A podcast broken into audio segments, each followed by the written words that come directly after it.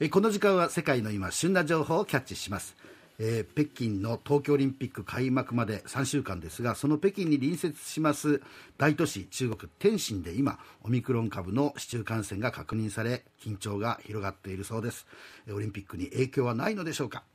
え北京にある毎日新聞中国総局の総局長米村光一さんにズームでつないでお話を聞きます。えー米村さんおはようございおます。はようございますおはようございます。はじめましてどうぞよろしくお願いします。くお願いいたします。はじめまして、よろしくお願いします。さて、えーこの毎日新聞にも、えーこれ米村さんの記事ですね。これ北京からのね、えーこの天津のオミクロン市中感染。これ天津ってあの、まあ、僕らが聞くと 天天栗って天津飯とかもありますよね。ですけどあの、はい。どういう都市なんですか天津っていうのは。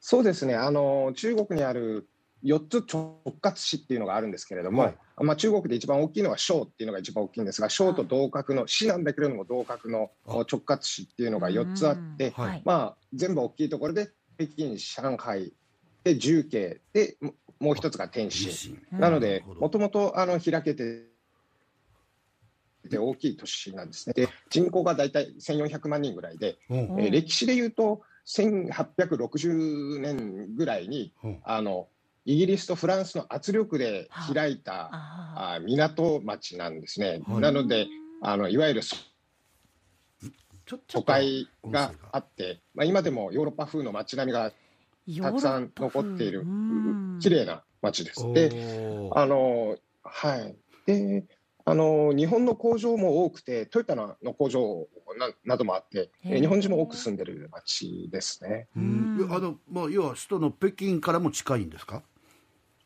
そうです。大体距離でいうと130キロぐらいなんですけれどほううじゃあ、えーまああの高速鉄道が通ってまして、え新幹線みたいなやつ。えはいあ。大体新幹線に乗ると、高速鉄道に乗ると30分ぐらいなので、通勤圏にもなっていえなるますね。ほど、はい。博多から小倉ぐらいの感じなのかな、あのそうですね。時間的に言うとそんな感じだと思います。はい。ええはいでそこで市中感染がということはだってもうすぐオリンピックじゃないですか、うん。でやっぱはい。り中国としてはその東京オリンピック成功させたいと思うのでかなりあれですよね、はい。その中国の場合はウィズコロナというよりはもうゼロコロナみたいなことで対策をやってるんですか、うん。はい、そうなんです。あのやっぱり多分中国政府としてもお自分たちのそのコロナ対策が非常にうまくいっているということを国際社会にアピールする機会だとも考えているはずなので、ええ。やはりこのコロナゼロで少なくとも北京のコロナゼロを維持したままあ迎えたいと思っていると思うんですね。はいなので今のこの天津でそのオミクロンが最初に見つかったのは1月8日なんですけれど、え。おーでそれで、えーその後今全よ1400万市民への PCR 検査の1回目っていうのが全部終わって、ええ。えーで、えー今その2回目のクールに入ってるところなんですが、はい。その天津のあ。そのこのおおスローガンみたいなのを見ると、はい。我々が首都北京を守るお堀お城を回るうん。回って守るお堀ですね、い。お堀になるっていうスローガンを叫んでいたりしていて、うん。えーまあうその北天津のお市民の安全を守るっていうのと同じぐらいのお重みで、えー首都に広げないように頑張るというふうに、えーやっているような感じです。ははい。あ、あのということは、天津市内、その1400万人はの PCR 検査はもう1回目は終わっちゃすごいった、な。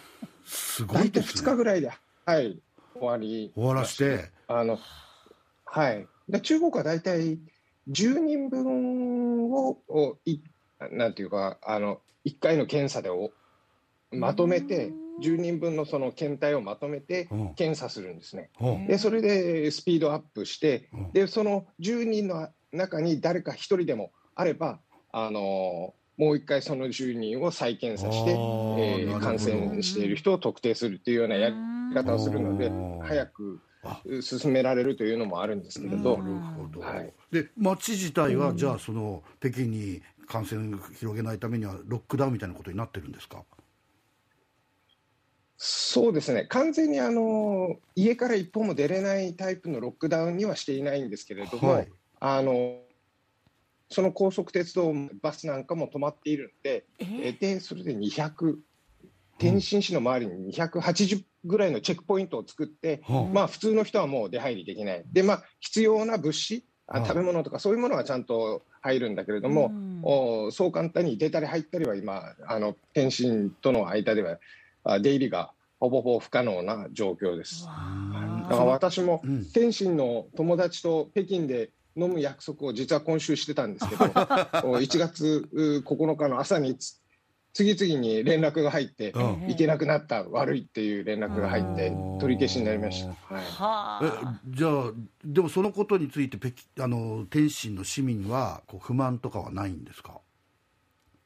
今のところ不満はないようですね。うんっていうのはあのこの前に去年の年末に西安っていう町でうん。ロックダウンした時にはい。食べ物が届かなかったり、はい、うん。あのおちょっとロックダウンがどう考えても厳しすぎるロックダウンをやってしまって、はい。あえー混乱が起きたんですけれども、え今のところ天津ではそこまでのことにはなってない買い物はできているえし、はい、えー物資はあるというようなあ状況だそうです。ただ北京には飲みに行けないんですうね。ん。はい。それはな全く、はい、であの実際のところそのオリンピック3週間前っていうんですかあの中国国内はどうですか、そのオリンピックムードは。そうですね、やっぱまあ、多少の盛り上がりは多少？全くないということはないんですけど、うん。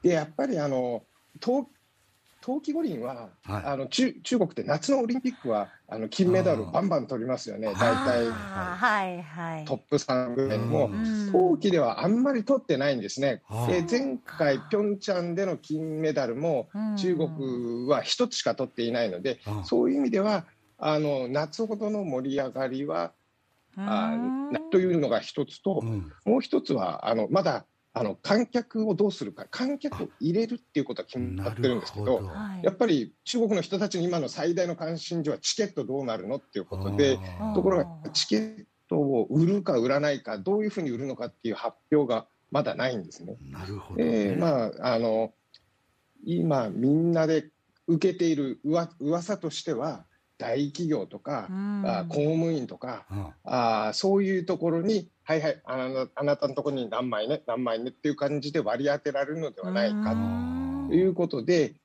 ファンが、あ待ち望んでいるファンはいけないんじゃないのっていうような不満っていうのが、結構ネット上。あーあすいません。ちょっとズームが今固まっちゃってるんで。ああすいませんね。ちょっとああのそうですか。はい。あのそんなに寒いのかなっていうぐらい固まってる。固まっちゃって。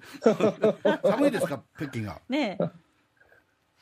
あえー、と寒いです、マイナス、あのー寒い時マイナス10度ぐらい。になるのでマイナス10度。多少寒いですけれど。軽も、く言いますね、はい。じゃああの,、はい。あの冬季五輪をやるには大丈夫なんですね。雪とかうん。そういうのはあ冬季、ええ。雪、まあ、雪は全部人工なんですけれど、うん。人工雪を作れる温度には十分なっているのでその辺の問題はないと思います。ただ、あの先ほどのおこのオミクロンのおコロナの関係でいうと、はい。ねおやっぱりさっきも言ったようにあの申し上げたように観客のチケットチケットがどうなるかが最大の関心事なので、うんえー今北京市に外から入るためにはワクチンも打ってなきゃいけないえうん。